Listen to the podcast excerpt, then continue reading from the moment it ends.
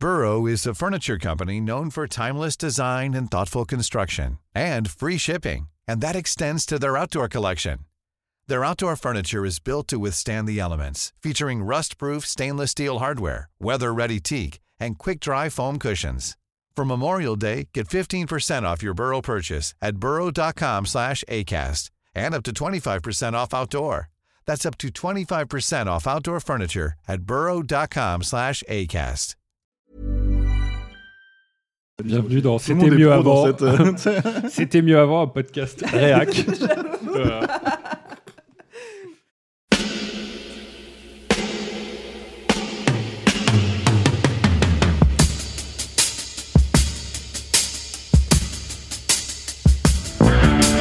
Notre copain Jack Burton, il regarde l'orage bien droit dans les yeux et il lui dit T'es si tocard que tu passerais pour un chef-d'œuvre de l'art moderne. Madame, je n'écrirai rien sur ce film, c'est une merde Merde Ce sont les gars qui se prétendent normaux qui vous déçoivent. Les dingues, ça ne fait jamais peur.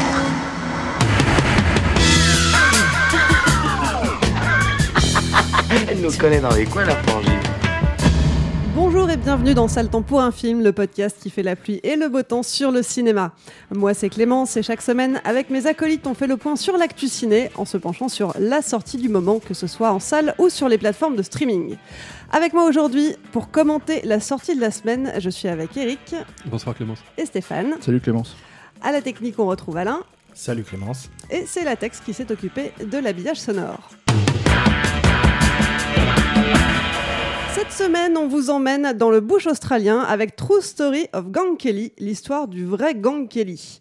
Ce film raconte la trajectoire de Ned Kelly, un célèbre bush ranger, un, un bandit de grand chemin, qui a vraiment existé. Ned Edward, de son vrai nom irlandais d'origine, est né vers 1850. Vous n'en avez peut-être jamais entendu parler, mais en Australie, c'est une figure historique. Considéré par certains comme un tueur de policiers, pour d'autres comme un- une véritable icône à l'époque où l'Australie cherche à gagner son indépendance vis-à-vis de l'Angleterre, on le voit comme une sorte de Robin des mois modernes, mais aussi comme un des représentants de la résistance face aux classes dirigeantes et à l'abus de pouvoir des autorités. Alors découvrons l'épopée de Kelly et de son gang de bushrangers qui ont fait à la fois régner la terreur et allumer une lueur d'espoir chez ceux qui n'avaient rien. Le film est sorti sur les plateformes de VOD le 19 novembre. Il avait été présenté au Festival international du film de Toronto l'année dernière et il sortira en Blu-ray le 2 décembre. Mais qu'en pensent nos chroniqueurs? On commence avec votre critique express. Eric, Stéphane, si vous deviez donner votre avis sur le film en un seul mot, ça serait quoi? Aléatoire pour moi. Aléatoire, très bien. Hipster. Aléatoire, hipster. Ouais. Bon, eh ben, ça promet. Allez, c'est parti.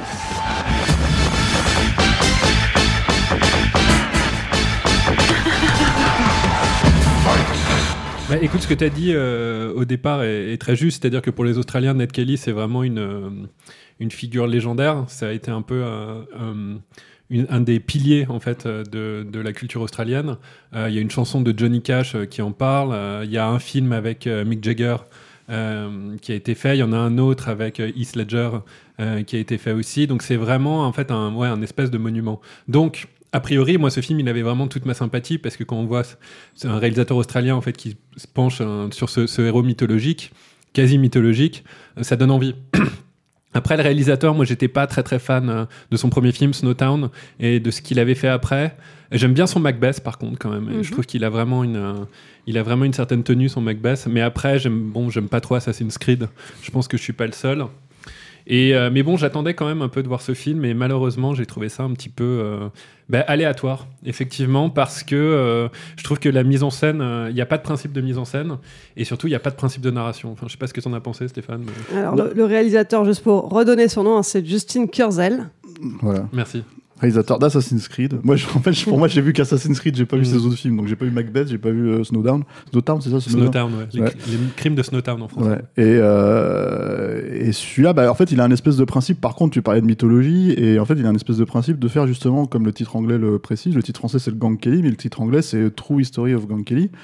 Et en fait, c'est faux. C'est c'est déjà un premier problème, je pense, un, un premier point, c'est qu'en fait, il essaye de faire un espèce de film qui serait euh, une vision réaliste de ce personnage-là.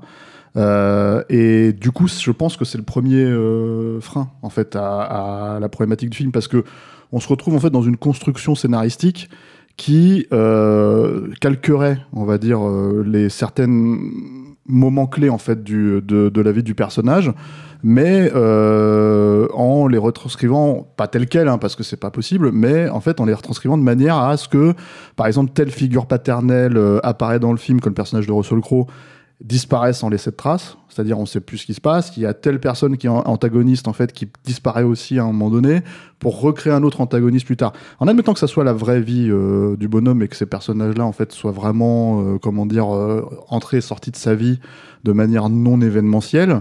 Euh, euh, le problème c'est que le film en fait si tu veux il te te donne qu'une portion de leur euh, comment dire relation.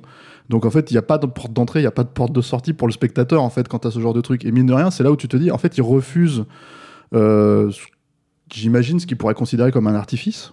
C'est-à-dire de se dire, attends, je fais l'histoire vraie. Sauf que tout le film n'est qu'artifice à côté malgré tout. C'est-à-dire que c'est un film extrêmement...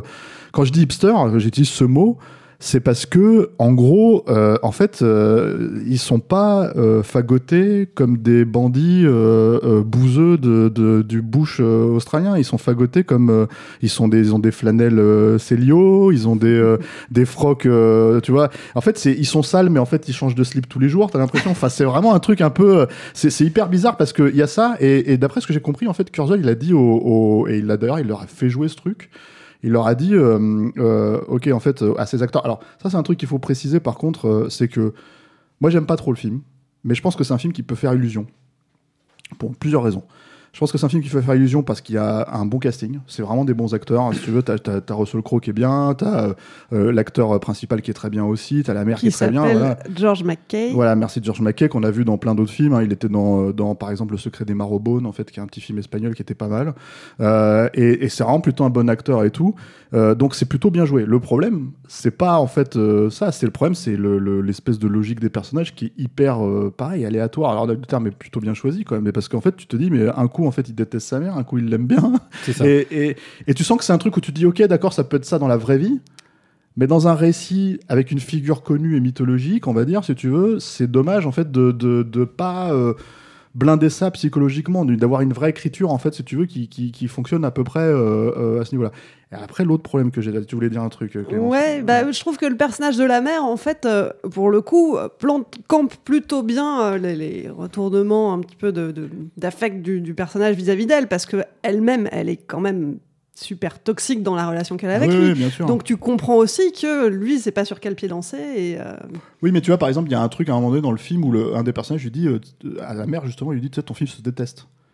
Et en fait, c'est pas quelque chose que tu ressens du tout. De tout le film, je trouve. C'est-à-dire que c'est- ça aurait été intéressant que ça soit quelqu'un d'autre, enfin, que ce soit pas quelqu'un d'autre qui le dise, mais que ça soit quelque chose qu'on ressente, en fait, dans leur relation. Et juste que Bah. presque. euh, ouais. Ouais, non, veux dire, il y a des moments, ouais, mais. Ben, moi, j'ai l'impression, après c'est mon impression, hein, mais que sur toute la première partie du film, la partie où on le voit enfant, euh, il cherche à fuir sa mère et en fait il se fait rattraper par ça. Il Voilà. se fait rattraper par ses origines, par... euh, Voilà. Et ça, je pense que c'est la, moi, c'est la partie du film que j'aime bien parce que quand je dis que c'est aléatoire, il y a aussi des, des parties du film que j'aime bien parce que je trouve la, la démarche sympathique. C'est pas un film qui a été fait pour le fric, ça se sent. Euh, c'est juste un film qui bah, est. c'est un film qui a été fait pour le Gloriole.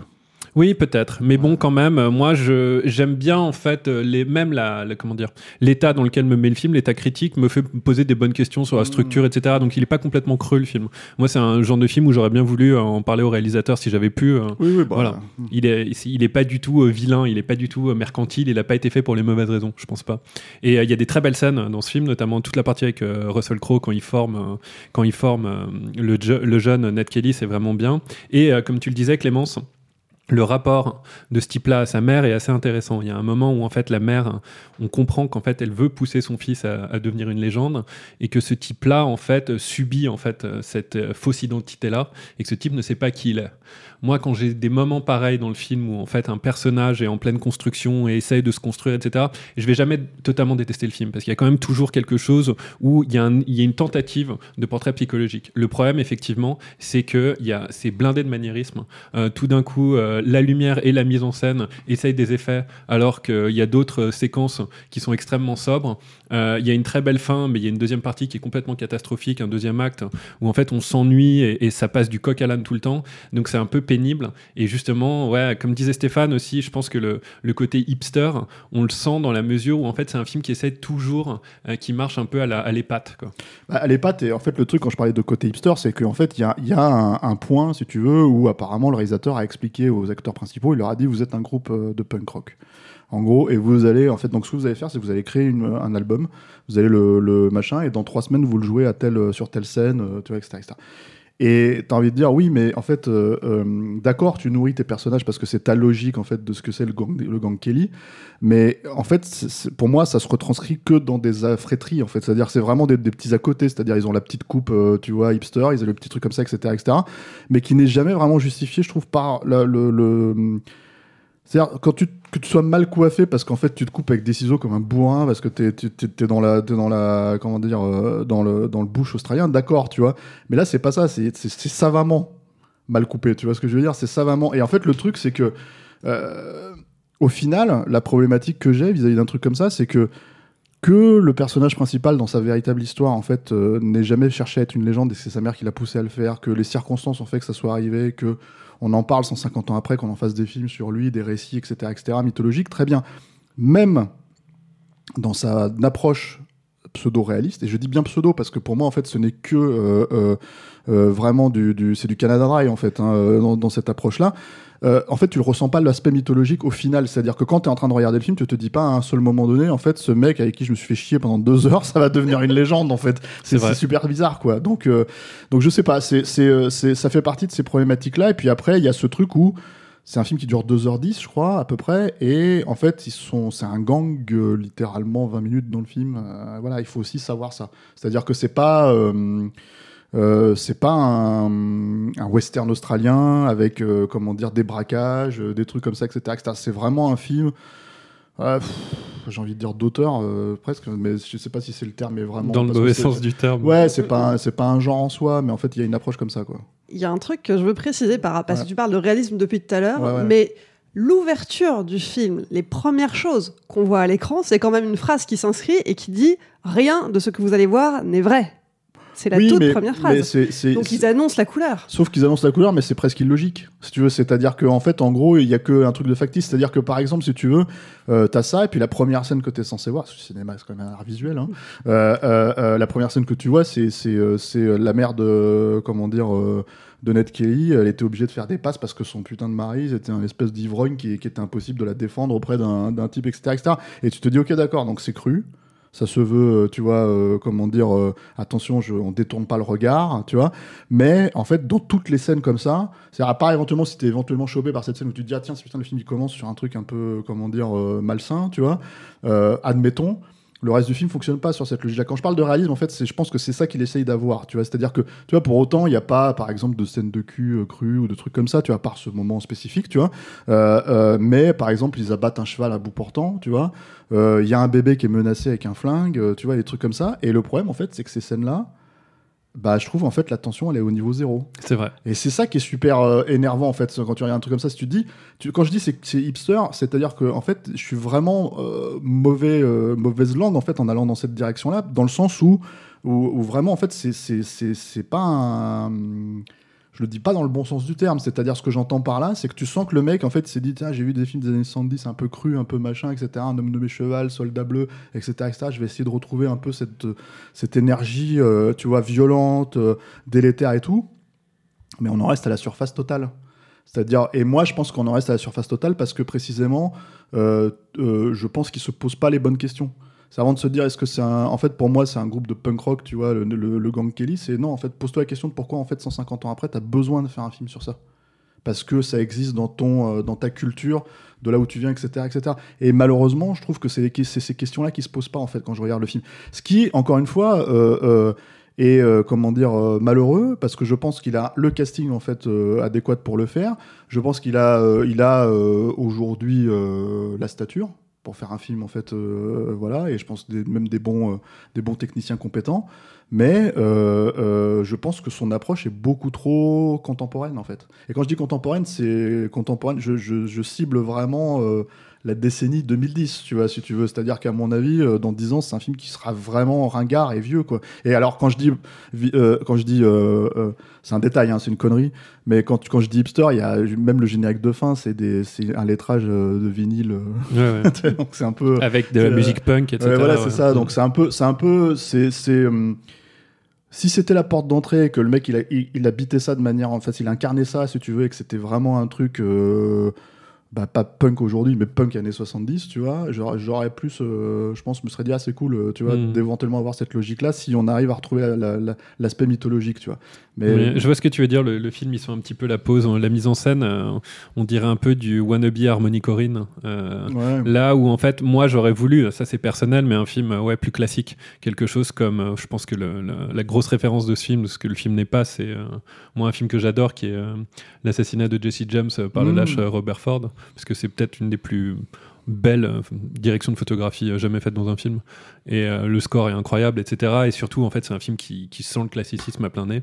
Et là à l'opposé, bah, ce film-là en fait il, il est punk et un petit peu poseur en fait, c'est un, peu ce que tu dis, et pas pour les bonnes raisons, c'est-à-dire qu'il n'arrive pas à transcender son sujet. Et encore une fois, moi je pense que parce que c'est quand même assez rare de voir comment dire un- une, mise en scène qui arrive à abîmer un script réussi. Je pense que le, problème de ce film-là, c'est le script. Après, il y a un autre truc, parce que je vais peut-être préciser ça aussi, parce que si vous êtes des gros bourrins comme moi et qui regardez que les films, que les blockbusters des mecs comme ça, tu vois, en fait, tu regardes pas les autres films, quoi, euh, c'est carrément un chef-d'œuvre à côté de, de Assassin's Creed. hein. Alors, là, son adaptation d'Assassin's Creed, bah, je pense qu'il est pas le seul responsable de- du, du- du- du désastre. hein. Non, encore une fois, le Mais, script euh, est catastrophique. Voilà, et Les si- adaptations de jeux vidéo en général. c'est compliqué, mais tu vois, le truc, si tu veux, c'est que euh, on va dire que ils avaient au moins sur Assassin's Creed euh, la- l'avantage d'avoir euh, une licence, si tu veux, part- qui était basée sur l'histoire. Euh, l'histoire avec un Oui, grand H vrai, ouais. et du coup en fait éventuellement la possibilité de, de- de traiter ça quoi Et de faire une franchise en plus. voilà, c'est ça. Et malheureusement, euh, euh, déjà, c'est un quart d'heure dans le film, ça. Euh, mais en plus, euh, comment dire, euh, je pense qu'il y avait toute la contingence en fait derrière, tous les, toutes les problématiques Ubisoft, les problématiques du studio, les problématiques qui se rajoutaient, etc., etc. Et le fait que c'était un énorme enjeu quand même pour Ubi. Et, et- et lui, je pense qu'il n'a pas le level en fait pour, pour, pour gérer ce genre de truc-là et faire quand même un film, on va dire entre guillemets, de, de, de mercenaires. Mais donc, euh, c'est un peu plus chiadé que ça, c'est un peu plus réussi que ça. Maintenant, euh, parce que c'est un peu plus profond, enfin, je pense que ça vient un peu plus de lui quand même. Là, euh, par contre, il il peut pas se cacher derrière la problématique du bi. C'est que en fait, si son film là, il pose problème, c'est parce que en fait, je pense que c'est son approche qui pose problème. Mm. quoi. Et, euh, et euh, mais bon, faudrait peut-être jeter un œil sur Macbeth ou sur. euh, Macbeth est assez intéressant parce qu'il arrive quand même à. C'est quand même quelque chose. C'est quand même une pièce qui est assez lourde, qui est pas très. Même, même s'il y a eu beaucoup d'adaptations, qui est pas très euh, fascinante à regarder en film. Et il arrive à en faire quelque chose qui est quand même euh, assez impressionnant avec des images assez hypnotiques. Moi, je trouve que ça marche plutôt bien. Euh, Il y a les mêmes problèmes que tu vas retrouver dans Assassin's Creed et dans le dernier aussi, où en fait, le, le- comment dire, la structure de film, on sent mal les actes, tout est un peu euh, sur la même ligne en fait. Euh, mais quand même, euh, moi, c'est un film que je reverrai avec plaisir, par exemple, Macbeth. Il y a, il y a vraiment de quoi. Ouais. Y il y a une vraie dimension dedans. Moi, ce qui me fait un peu peur, du coup, c'est pardon. Tu, tu voulais dire un truc. Non, mais moi, ce qui me faisait un peu peur là-dedans, c'est c'est plus la logique. mais Après, c'est vraiment ré- ré- rétroactivement parlant, c'est-à-dire que un truc comme Macbeth, je me dis s'il l'adapte euh, exactement avec la même logique, il adapte euh, quelque chose d'aussi connu finalement que le, le Gang Kelly, en tout cas en Australie. Non, non, vois, pas du euh, tout. Pas du tout. Là, je pense que c'était aussi. euh, c'était exactement la même équipe, d'ailleurs, et le même casting euh, que dans Ouais. Assassin's Creed. Mm. Et euh, bah, ouais, c'est Oui, tout oui, ce c'est que vrai, Assassin's Creed n'est pas. quoi. C'est-à-dire que. Assassin's Creed, en fait, je pense là encore une fois, hein, pour reprendre mon principe, euh, que euh, mise en scène euh, abîme rarement un très bon scénario. Euh, dans Assassin's Creed, en fait, le scénario est, absolu- est catastrophique, c'est-à-dire que quand on, quand on le découvre, euh, il t'explique tout dès le départ, ce qui donc ça tue toute tentative d'intrigue, et à la fin, on se retrouve quand même avec des gens qui cherchent une pomme d'or. Voilà. Ouais. Donc euh, il y a plus fascinant hein, quand même. Ouais, ouais. Moi, ça me rappelait le début de Transformers où tout d'un coup, bon, ils n'arrivent pas à faire un film de dis pas de Transformers. mal de Transformers. Bon, ils n'arrivent pas à faire un film de Transformers, donc il y a une voix off au début qui montre l'univers à la Kubrick et qui dit au début il y avait un cube. Tu vois, et là tu te dis bon bah on va se taper deux heures et demie de, de robots qui cherchent un cube. Et euh, c'est toujours le Mais problème. ça, c'est le, le, le, le MacGuffin, on va dire, si tu veux, c'est ça le truc, ça. quoi. Mais là, t'en as pas. Mais c'est même pas la question. En fait, moi, je pense que c'est ça le, le fond du problème. Au final, c'est pas tant, en fait, que. que... C'est-à-dire que, encore une fois, je pense que l'histoire du gang Kelly, en soi, si elle fascine 150 ans après, et que lui, il a cette approche-là, si tu veux, pourquoi pas? C'est Au final, c'est juste que t'as as, l'impression de vivre le quotidien. En fait, si tu veux, t'as cette problématique-là, en fait, c'est que. Je sais pas si ça t'a fait penser à ça, toi. Euh, Je sais pas si vous avez fait penser à ça, mais a une espèce de logique à la Malik, tu vois. C'est-à-dire qu'en fait, à un moment donné, euh, il va euh, inscrire le personnage dans le décor naturel, dans tous ces trucs-là, etc., etc., ce qui pour moi semble assez cohérent, si tu veux. Mais il aura pas. En fait, tu sens qu'il se dit tiens, je vais travailler sur euh, cette matière-là, tu vois, la boue, la nature, les trucs et tout. Sauf que, en fait, si tu veux, il se dit oh, mais là, je me fais chier. Donc, en fait, il passe à la scène suivante, quoi. Ouais. Alors que Malik, il se fait chier à passer 5 heures à tourner, euh, tu vois, euh, des, des plans dans la journée pour finalement choisir au montage, tu vois. Mais alors, finalement, on a quand même un décor de base qui est incroyable, un personnage qui a une histoire assez dingue. Qu'est-ce qui manque pour que ça soit. Qu'est-ce qu'il aurait fallu faire pour que ça soit un bon film? Pour moi, euh, clairement, encore une fois, pour en revenir à mon cheval de bataille névrotique, un bon script, quoi. Euh, vraiment une structure, parce qu'il y a- il y a, encore une fois, il y a des très bonnes idées dans le film. La fin, je veux pas la spoiler, mais il y a une fin où en fait, on, voit en fait que euh, on va, on va, on va print la légende de, de, ce type-là et pas la réalité. Et ça, c'est quelque chose qui, qui transparaît un peu pendant tout le film, mais qui est jamais tenu en fait. Et c'est dommage. En fait, je pense que les- il y, a- il y a trop d'envie dans ce film-là, donc c'est quand même. euh, voilà, c'est pour ça que je le déteste pas, vraiment. J'aime bien ces, ces films qui essaient de faire plein de choses en même temps. Mais là, il- ça, ça- ça devient un bordel. hein. Est-ce qu'il aurait pas fallu pousser le curseur encore plus loin finalement et jouer vraiment sur ce côté de il est devenu une légende malgré lui euh, et, et renforcer encore ce décalage qu'il pouvait y avoir euh. Peut-être, effectivement. Ça, ça aurait été un axe intéressant. ouais. Et je pense que le problème de ce film-là, c'est qu'il y a euh, 60 axes dedans. C'est ça. Je pense qu'en fait, le truc, c'est que tu te retrouves pas avec un film en fait qui est homogène. Parce que, en fait, euh, je pense que, bah oui, en fait, bon, déjà, oui, cette problématique d'écriture. euh, et un bon acteur va pas, euh, tu vois. Enfin, il y a des scènes. Il y a une scène notamment, en fait, euh, on en a parlé avant, avant de faire l'émission, mais il y a une scène en fait où tu as Nicolas Hoult, qui est un des acteurs de Mad Max Fury Road, qui en fait se retrouve face à la mer et pardon et qui dit en gros à un moment donné tu sais pas tu sais pas ce qu'il est en train de faire en train de se laver la bite ou je sais pas quoi. Enfin c'est un truc un peu space comme ça. Tu te dis bon tu sais, on rentre dans la scène si tu veux y a pas t'es pas prévenu tu sais pas pourquoi ils se fréquentent à ce moment-là les deux Mhm. personnages alors qu'ils sont pas censés être proches tu vois. Et euh, c'est un plan fixe. Et donc lui il est en train de je sais pas de se laver la bite je sais pas ce qu'il fait. Et en fait en gros euh, euh, ils sont en train de plus ou moins tu sens que c'est en train de partir en cacahuète le- la conversation et elle lui saute dessus, elle commence à lui, elle essaie de, de lui arracher la, la- la moitié de la gueule en lui gueulant dessus, quoi. Et la scène s'arrête.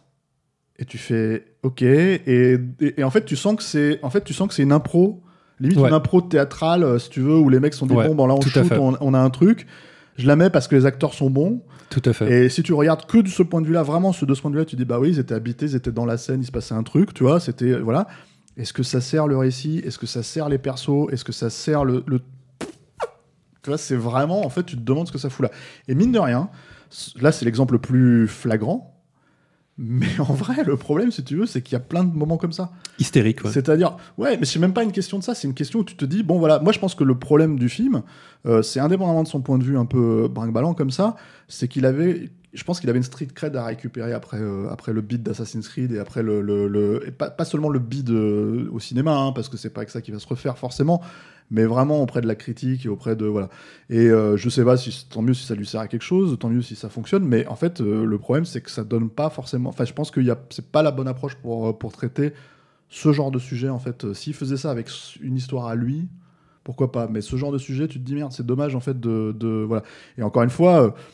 Certes, il y a le, le- le- le- le mot initial, tu vois, euh, le true history, of- enfin, je veux dire, le mot qui dit rien n'est vrai, mais bon, ça s'appelle quand même True History of Gang Kelly, et, et- et mine de rien, tu te dis, putain, ça essaye d'être réaliste, ça Ouais. essaye d'être naturaliste, et même là, je trouve que ça échoue un peu, quoi, parce que, parce que finalement, euh, rien ne fait vraiment mal, rien ne fait vraiment, euh, tu vois, n'est vraiment malsain, rien n'est vraiment. On est vraiment à la surface des choses, euh, jusque euh, dans le traitement du sujet, en fait, finalement. C'est vrai que je m'attendais à quelque chose de beaucoup plus euh, gênant, beaucoup plus malaisant. Et finalement, ça, ça arrive pas vraiment, quoi. Non, je pense que c'est. Mais je me demande même si à la fin, il. Je pense que ce genre de scène, la scène que je décris, c'est un- ça se voudrait de ça. C'est un truc où, genre, d'un seul coup, il y a un instantané, tu vois. Mais, euh, mais encore une fois, je pense que ça n'a pas été pensé.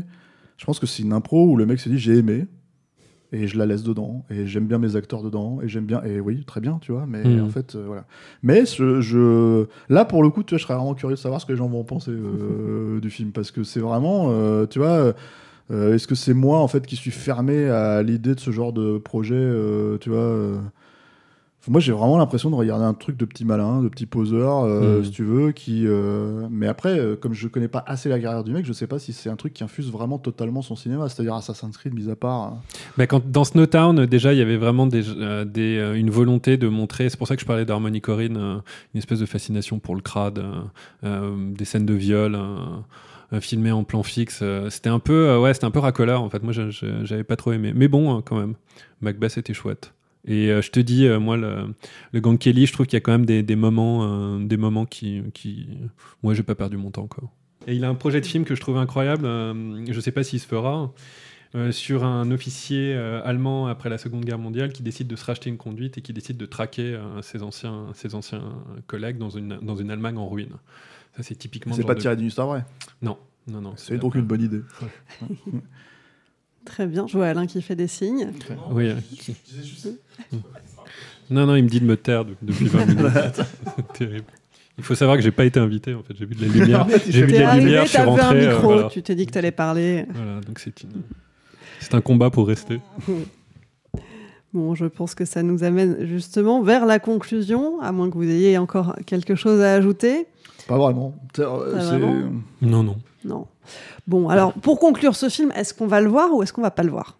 Alors moi, je- comme, je, vous dis, j'ai pas perdu mon temps. Moi, il y, a un- film que euh, j'aurais voulu qui ressemble à ça en fait, et euh, ça, j'aimerais bien que les, gens qui nous écoutent euh, le voient parce que j'en entends jamais parler. Je trouve que c'est un chef-d'œuvre. Donc peut-être que je suis devenu fou, mais qui s'appelle Black 47 de Lance Daly, qui parle de, de, de l'Irlande et de l'occupation anglaise en Irlande.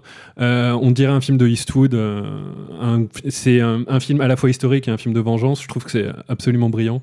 Donc euh, peut-être que je conseillerais plus ce film-là euh, aux auditeurs que euh, le Gang Kelly, mais en même temps, le Gang Kelly, il m'a fait poser de bonnes questions. Je me, me, suis pas senti complètement floué. Moi, ce que j'aime pas, c'est les films mercantiles. Celui, celui-là, il essaye plein de trucs, donc voilà. Très bien. Stéphane Euh, en fait, c'est très difficile. Je, je- moi, j'ai souvent l'impression que je regarde des films pour des mauvaises raisons. Enfin, en tout cas, mes raisons personnelles. C'est-à-dire, euh, et, et du coup, je pense que tout le monde fait un peu ça, dans l'absolu, en vrai.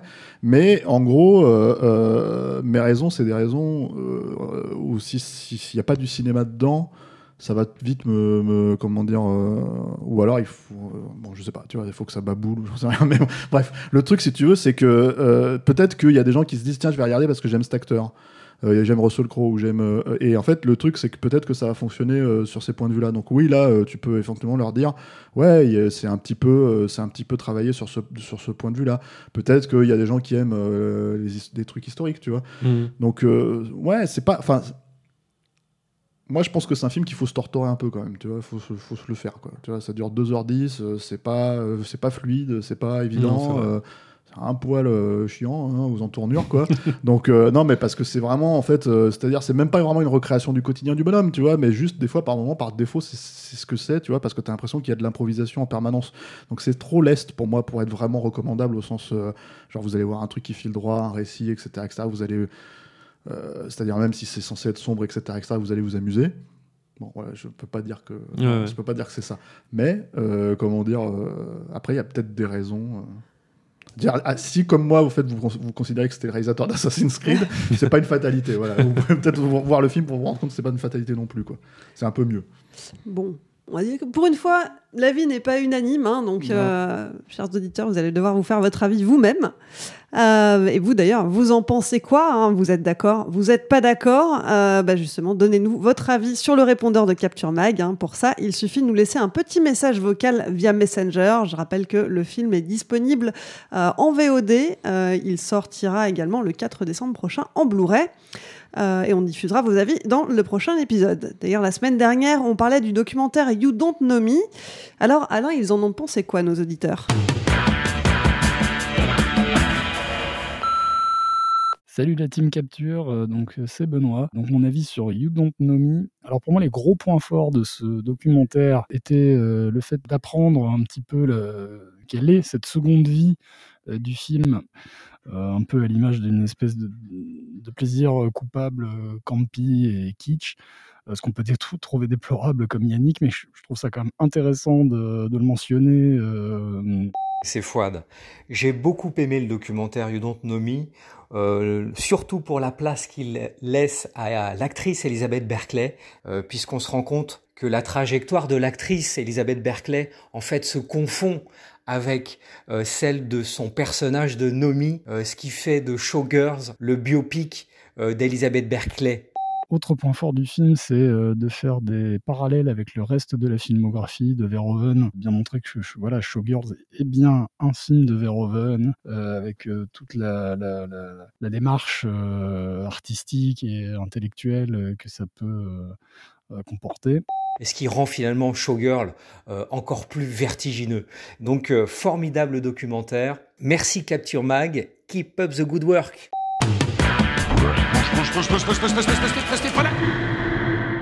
Ça tombe pour un film, c'est fini pour aujourd'hui. Pour suivre les prochains épisodes, rendez-vous sur Acast, SoundCloud et toutes les plateformes de podcast, Spotify, Deezer ou encore Apple Podcast. Merci aux auditeurs et aux tipeurs. Ce projet existe grâce à toutes les personnes qui contribuent sur le Tipeee de Capture Mag. Si ça vous a plu, n'hésitez pas à nous donner un petit coup de pouce. Et puis pour nous soutenir, vous pouvez aussi nous relayer sur vos réseaux sociaux préférés. On est présent sur Twitter, Instagram, YouTube et Facebook. Parlez de nous à vos amis et mettez-nous des étoiles sur les applis de podcast. On se retrouve dans une semaine, cette fois-ci, pour parler de l'adaptation d'un dessin animé, mais je ne vous dirai pas lequel à vous de deviner. En attendant, portez-vous bien et à vendredi prochain.